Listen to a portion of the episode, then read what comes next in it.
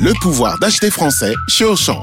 Jusqu'à samedi, le filet de 2,5 kg de pommes de terre de consommation est à seulement 2,39€. En partenariat avec notre fournisseur Parmentine, pour un filet acheté, 1 kg est offert à une association caritative. Une bonne affaire, une bonne action. Auchan, avec plaisir. Modalité sur le point de vente. 96 centimes le kilo de pommes de terre. Origine France, variété Colomba, calibre 40-70. Traitement antigerminatif après récolte. Valable dans vos magasins et drive Auchan participants et en livraison à domicile.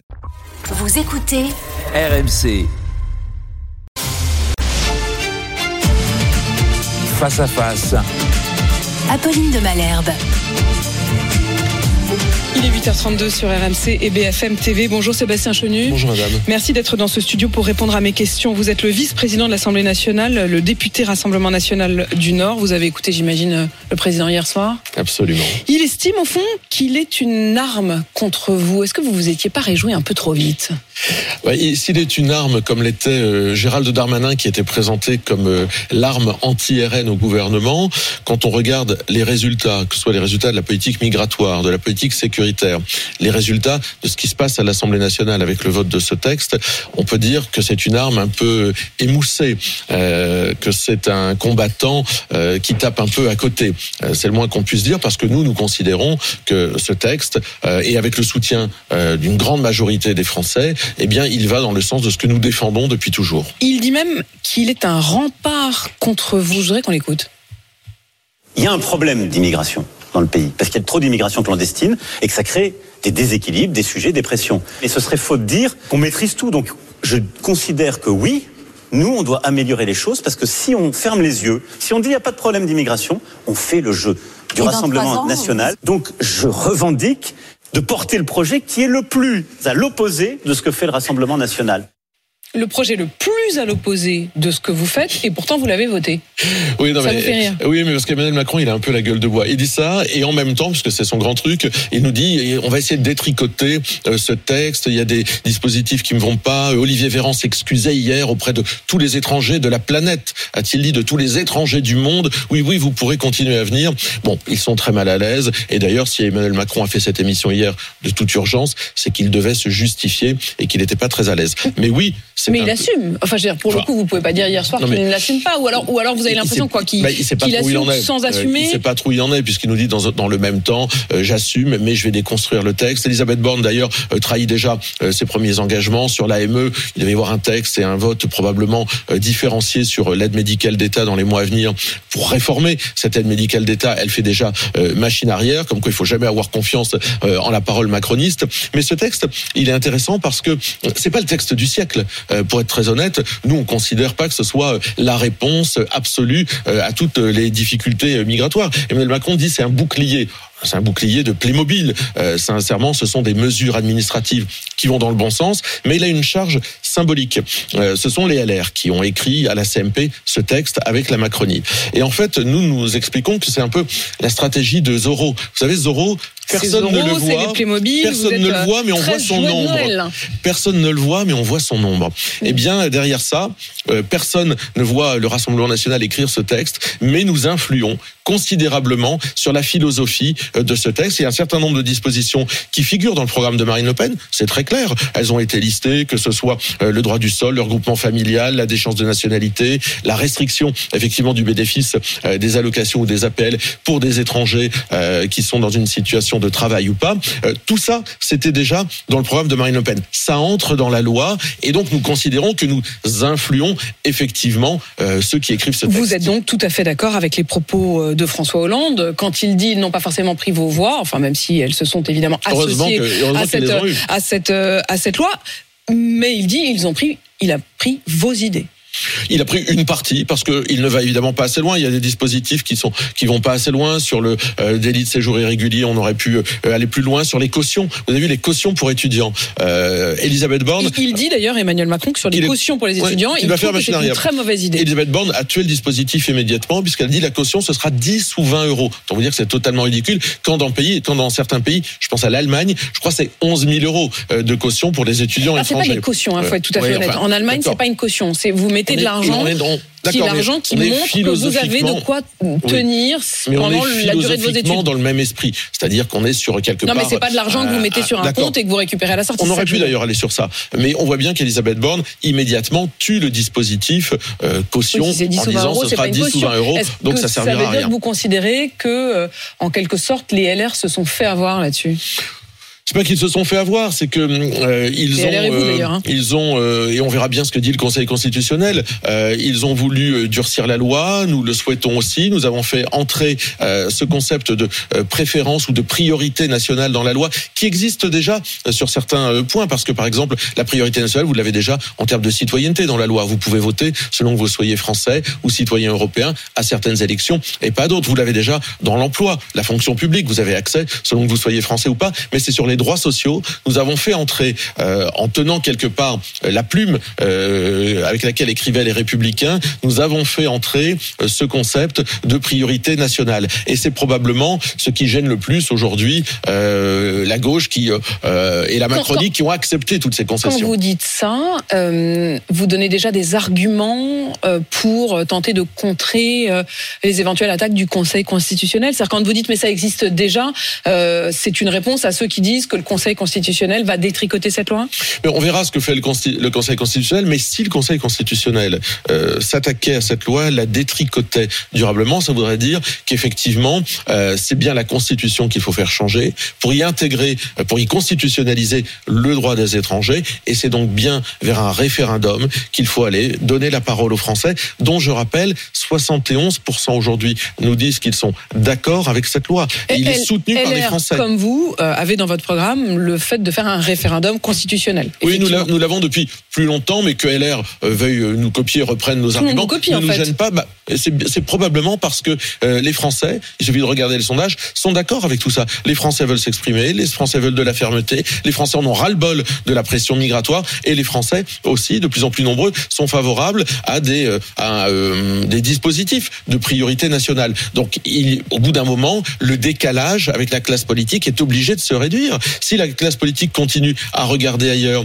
à ne pas vouloir voir ce que veulent les Français sur ça, plus de fermeté, En fait, vous dites moins d'immigration. exactement l'inverse pour les mêmes faits qu'Emmanuel Macron, qui dit c'est précisément parce qu'on va faire cette loi que les gens vont se détourner de vous. Vous vous dites bah euh, en fait là on Euh, est déjà là et donc ils viendront encore plus Ouais. vers nous. La petite différence, c'est qu'on a vu Emmanuel Macron à l'œuvre. Euh, on l'a vu gérer la politique migratoire de la France jusqu'à présent. On a vu le nombre d'arrivées, 500 000 arrivées euh, d'étrangers par an sur notre territoire. On a vu l'incapacité de Gérald Darmanin qui a regardé passer les trains pendant cette commission mixte paritaire, qui n'a pas du tout été impliqué et qui nous avait dit mais ici même sur votre plateau il y a deux ans, je ferai 100% euh, de reconduite à la frontière en ce qui concerne les OQTF, je fermerai tous les points de deal. On les a vus à l'œuvre. Donc effectivement, euh, aujourd'hui nous dire euh, c'est grâce à tout ça qu'on va euh, euh, contrer le Rassemblement national. Non seulement c'est un peu de la petite politique euh, politicienne parce que ce qui compte c'est les résultats au Enfin, bénéfice des chacun, Français. ça pour le Mais- coup, cet argument, vous vous renvoyez tous la balle de la petite politique politicienne. L'expression d'Emmanuel Macron non. hier, c'était manœuvre de garçon de bain. Oui, c'est toujours méprisant, manœuvre de C'est garçon de toujours bain. méprisant. Ça, ça sous-entend quoi?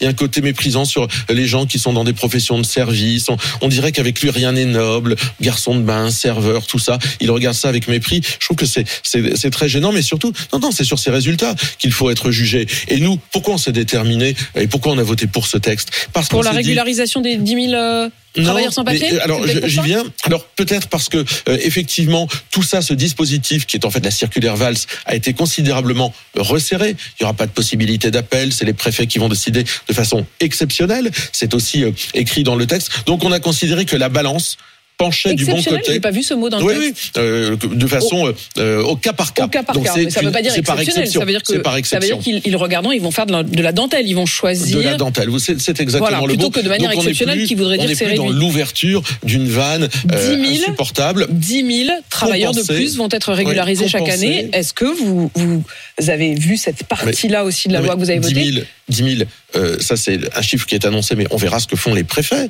Est-ce que ça voudra dire qu'il y en aura 10 000 à la fin? Pas forcément, puisque ce sera au cas par Il y cas. en aura peut-être plus, alors Et Il y en aura surtout peut-être moins, à mon avis, vu la pression que mettent euh, les Français, les politiques aujourd'hui euh, sur ces euh, données-là, il y en aura probablement beaucoup moins. Mais simplement, on a considéré un moment que la balance penchait du bon côté. Vous savez, c'est quand vous allez de Paris à Lille et que vous êtes à Amiens, bah, vous êtes dans la bonne direction. Bon, bah, on s'est dit, on va pas jusqu'au bout. C'est très loin du résultat. C'est un acte 1. L'acte 2, nous, on sera capable de le porter et on le fera pas euh, la nuit dans des, des, points, il y a des points euh, pour lesquels, et en particulier vis-à-vis de vous, Gérald Darmanin a dit que vous aviez euh, voté une loi qui, pour partie, était de gauche. Le fait que les mineurs, par exemple, ne pourront plus être retenus dans les euh, centres de rétention, ça vous convient?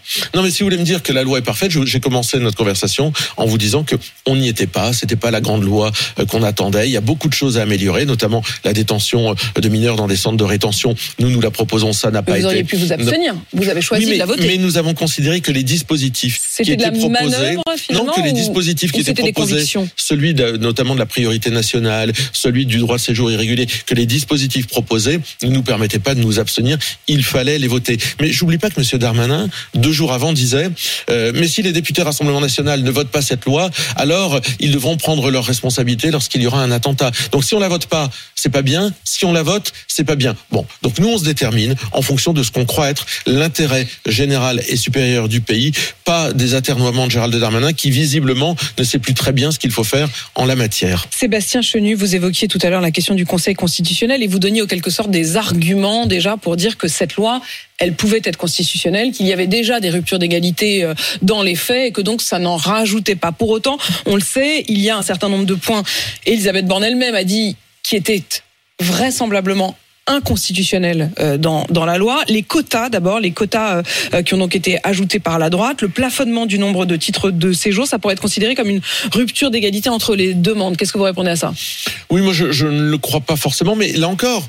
Le Conseil constitutionnel jugera et ceci nous permettra de dire si le Conseil constitutionnel nous dit c'est pas conforme à la Constitution, alors il faut faire évoluer notre droit et notre Constitution et la réformer et se tourner vers les Français et c'est ainsi que euh, reviendra un jour euh, sur la table et plus vite si c'est Marine Le Pen la nécessaire euh, interrogation des Français via un référendum sur cette question. Pour le regroupement familial, les, les sages du Conseil constitutionnel avaient déjà consacré un droit constitutionnel qui est celui de pouvoir mener une vie familiale normale, le durcissement des conditions pour l'accueil du conjoint. Est-ce que ça passe?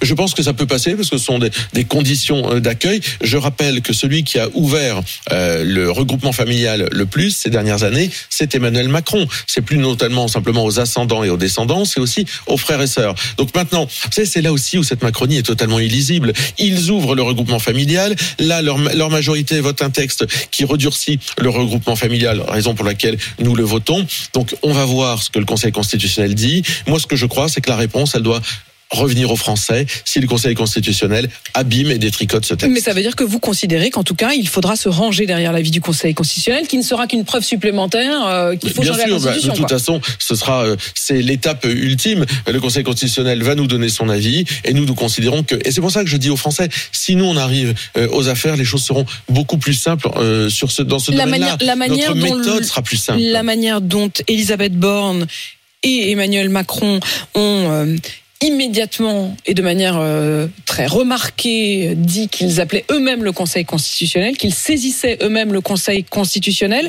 Euh, est-ce que ça, c'est la marque d'un très grand respect de l'état de droit ou est-ce que vous considérez que Non, c'est mais- encore le et en même temps? Non mais ils savent pas où ils en sont. Ils veulent, en demandant au, Constitu- au Conseil constitutionnel, détricoter la loi qu'ils ont demandé de voter à leur propre majorité. Enfin, est-ce que ces gens savent où ils habitent encore? Ils font voter cette loi, ce projet de loi. C'est pas nous qui l'avons initié. C'est bien le gouvernement, c'est bien Gérald Darmanin, la CMP. Ils l'ont bien euh, mené, ils ont bien négocié avec les Républicains. C'est bien Madame Borne qui d'ailleurs a zappé le ministre de l'Intérieur pour aller négocier au téléphone, caché euh, euh, dans la cuisine, avec les LR. Donc, ils ont bien fait ça. Ils ont voulu. Elle a voulu ce texte, Madame Borne. Elle l'a voulu. Elle nous dit j'ai le sentiment du devoir accompli. Et maintenant, ils disent euh, on attend, on espère que le Conseil constitutionnel chamboule tout ça. Mais enfin, ils ne savent pas où ils vont. Nous, nous disons aux Français, notre feuille de route en matière de politique migratoire, elle est assez simple, elle est connue. Les dispositions que propose Marine Le Pen, elles sont connues. Nous n'aurons pas besoin d'aller nous cacher, d'aller trouver des subterfuges pour faire voter une loi. Nous demanderons, nous donnerons la parole aux Français et la loi, les lois que nous proposons, elles sont connues, nous les assumerons et nos parlementaires les assumeront sans aucune difficulté. On n'aura pas de ministre qui menaceront On a- on a de démissionner et qui Sébastien- démissionne pas à la fin. On a presque l'impression, Sébastien Chenu, que, euh, par exemple, sur le Conseil constitutionnel,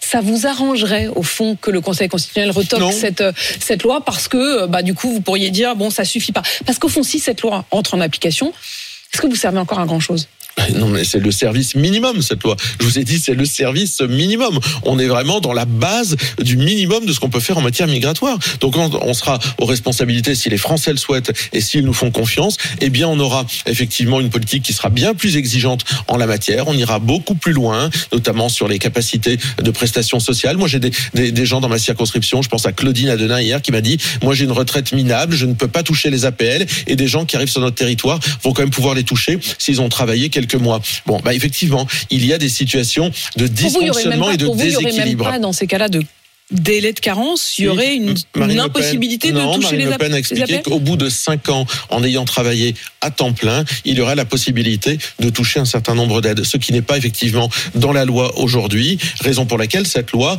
c'est finalement, je le disais, l'acte 1, c'est la base de ce qu'il faut faire pour aller beaucoup plus loin, évidemment. Mais quand on voit qu'ils ont du mal à accoucher de ça, on imagine qu'ils n'iront pas beaucoup plus loin. J'ai cru entendre tout à l'heure lorsque je disais, euh, je reprenais les mots de François Hollande qui disait qu'il n'avait pas pris vos voix, mais qu'il avait pris vos idées. Vous avez quand même dit, mais heureusement, ils ont quand même eu besoin de nos voix. Eux disent qu'ils n'ont pas eu besoin de vos voix, que c'est passé sans les voix du RN. J'ai l'impression que vous comptez pas pareil. Non, mais il suffit de faire de la mathématique, il suffit de regarder les résultats. Le Rassemblement national, si on avait voté contre, euh, et à un moment, on s'est posé la question de voter contre ce texte, il ne passait pas. Euh, voilà, donc euh, nous avons choisi de voter pour. Euh, il est passé avec une Donc marge. vous quand, on, quand, on re- quand on retrait, quand on enlève les, Les voix, 88. euh, du, Rassemblement, du Rassemblement national, euh, il en manque 6 ou 7. Donc les 6 ou 7, ils les ont trouvés au Rassemblement national. Mais j'allais dire. Est-ce que c'est très grave pour eux Visiblement, ça semble être euh, insupportable. Nous ils sommes- avaient même annoncé que si, euh, Oui, d'après leurs calculs, euh, vous, vos voix étaient nécessaires à l'adoption de cette loi, alors ils allaient la remettre en jeu. Oh là là là là. Ils avaient même annoncé, sept ministres avaient annoncé qu'ils allaient démissionner. On va tout casser. Non, ils cassent rien du tout. Madame Rima Abdul Malak, Monsieur Lescure, Monsieur Beaune, grand résistant contre le Rassemblement national, mais qui se fait élire dans une circonscription où le RN fait 4%. Tous ces gens-là vont rester à leur poste parce que rester à leur poste, durer, est plus important qu'avoir des convictions, qu'avoir du panache ou que simplement mener Vous le respectez, combat donc de le- l'exigence. vous respectez donc la position d'Aurélien Rousseau que vous Il est plus cohérent. Bah, il est plus cohérent. Moi, je, je, je pense qu'on peut être opposé à ce texte. On a le droit de pas être d'accord. On a le droit euh, de ne pas être en accord avec ces dispositions-là. Aurélien Rousseau n'était pas d'accord. Il en tire les conséquences. C'est probablement depuis longtemps euh, un des rares ministres qui est en cohérence avec ses idées. Madame Abdul Malak, elle va s'accrocher, quand bien même le président de la République hier lui a mis un scud en la désavouant totalement sur le dossier de Pardieu, par Justement, j'allais y venir. Ouais. Est-ce qu'il faut retirer la Légion d'honneur à Depardieu Est-ce que vous considérez, comme la ministre de la Culture, qu'il fait honte à la France, ou alors au contraire, comme Emmanuel Macron, qu'il est la fierté de la France Non, je, ni honte ni fierté. Gérard Depardieu est un grand acteur. Euh, il a des propos que je trouve très malaisants, pour reprendre une terminologie un peu originale. Mais euh, la Légion d'honneur ne s'attribue pas et ne s'enlève pas sur euh, des propos euh, ou des critères euh, moraux. Euh, voilà, je trouve que c'est euh, que c'est pas le sujet. Euh, Gérard Depardieu est un immense comédien qui peut avoir euh, des égarements, qui peut-être devra rendre des comptes à la justice. Et à ce moment-là, on verra. Mais jusqu'à présent, euh, il n'est coupable de rien, si ce n'est de propos euh, grossiers. Mais euh, il y a eu beaucoup de gens qui ont eu la Légion d'honneur, qui ont eu des propos plus que grossiers, plus que gênants. Vous dites qu'il a eu des propos grossiers. Il y a même des ministres qui et- ont eu la et- Légion et d'honneur même- et qui ont fait bien pire. Vous pensez à qui? Il y a eu des ministres dans l'histoire de notre pays qui ont euh, déshonoré euh, leur euh, leur mandat, notamment, je pense, il y a très longtemps, Maurice Papon avait eu la Légion d'honneur. Comment on avait pu remettre la Légion d'honneur à Maurice Papon? Donc, Vous voyez, il y a des gens qui ont fait des choses épouvantables et qui ont eu la Légion d'honneur. Aujourd'hui, ce côté où on s'acharne sur Gérard Depardieu, Donc vous, sincèrement. vous dénoncez, comme Emmanuel Macron, Ouais, moi j'aime pas ça. Je déteste ça. Euh, si Gérard Depardieu a quelque chose à se reprocher, il ira s'expliquer devant la justice. S'il est sanctionné, il faudra peut-être Mais il y a des, mais il y a un des certain plaintes. nombre de. Il y a des plaintes qui ont été déposées. Il est mis en examen. euh, Absolument, c'est pour ça que je vous dis, il va aller s'expliquer devant la justice, mais la il présomption d'innocence, madame. dire au micro tellement qu'ils sont non, mais- infâmes. mais, la présomption d'innocence, elle est valable pour Depardieu, comme elle était valable pour Darmanin, comme elle était valable pour Damien Abad. Enfin, je veux dire, un moment, c'est un pilier de notre droit. C'est un principe auquel moi je suis attaché, quand bien même il bénéficie d'ailleurs à nos adversaires politiques. Mais je suis très frappé malgré tout que euh, vous, Sébastien Chenu, vous dites que vous ne lui retireriez pas la Légion d'honneur, sauf s'il était condamné, euh, mais en tout cas pas maintenant, que vous n'aimez pas la chasse à l'homme, mais vous avez quand même pris le temps de dire qu'il avait des propos euh, Bah oui, euh, infamants propos. et, et- et grossiers. Bah. Ça vous a pas surpris qu'Emmanuel Macron n'ait pas un mot pour cela ou, qu'il soit vraiment beaucoup dans l'éloge et pas du tout euh, sur les propos, Mais- qu'il a même remis en cause hein, les propos de, de Moi, je, d'enquête. remets pas moi les, les propos en cause. Je les trouve euh, insupportables euh, ces propos parce que euh, nous, on a choisi, contrairement à Emmanuel Macron, de vraiment faire de la défense du droit des femmes une de nos priorités. Il dit que c'est la priorité de son quinquennat. Oui, enfin, il le disait au premier euh, au premier quinquennat, il le dit au second, et les résultats sont minables. Je vous rappelle que la seule proposition de loi qui a été votée à l'unanimité sur les violences conjugales, elle était à l'initiative du Rassemblement national, portée par le député Emmanuel Taché de la Pagerie, votée à l'unanimité de l'Assemblée nationale. Ça aussi, c'est encore un des résultats du Rassemblement national. Sébastien Chenu, euh, Emmanuel Macron a promis une loi sur la fin de vie avec un volet sur la question euh, de euh, euh, des, soins palliatifs, mais il a dit également qu'il y aurait un projet de loi, mais qui viserait les cas incurables, dégénératifs, avec une résistance au traitement. Est-ce que vous soutenez cette loi? J'ai plutôt envie de soutenir cette loi. Euh, je vous le dis, mais euh, elle m'interroge. Elle interroge euh, mon intellect, elle interroge ma sensibilité, elle interroge mes convictions. et je pense que je ne suis pas sûr que la loi résolve tout. Moi, je pense qu'il faut aller beaucoup plus loin sur les soins palliatifs. Il y a trop d'hôpitaux dans lesquels il n'y a pas de soins palliatifs dans notre pays. On a une députée Sandrine Dogor, députée des Pyrénées-Orientales, qui travaille ce sujet avec beaucoup de sensibilité, beaucoup de talent. Je ne sais pas si c'est la loi qui résout tout. Je serai très attentif au débat. Sébastien Chenu, vice-président de l'Assemblée nationale, député RN du Nord. Merci, Merci. d'avoir répondu à mes questions ce matin.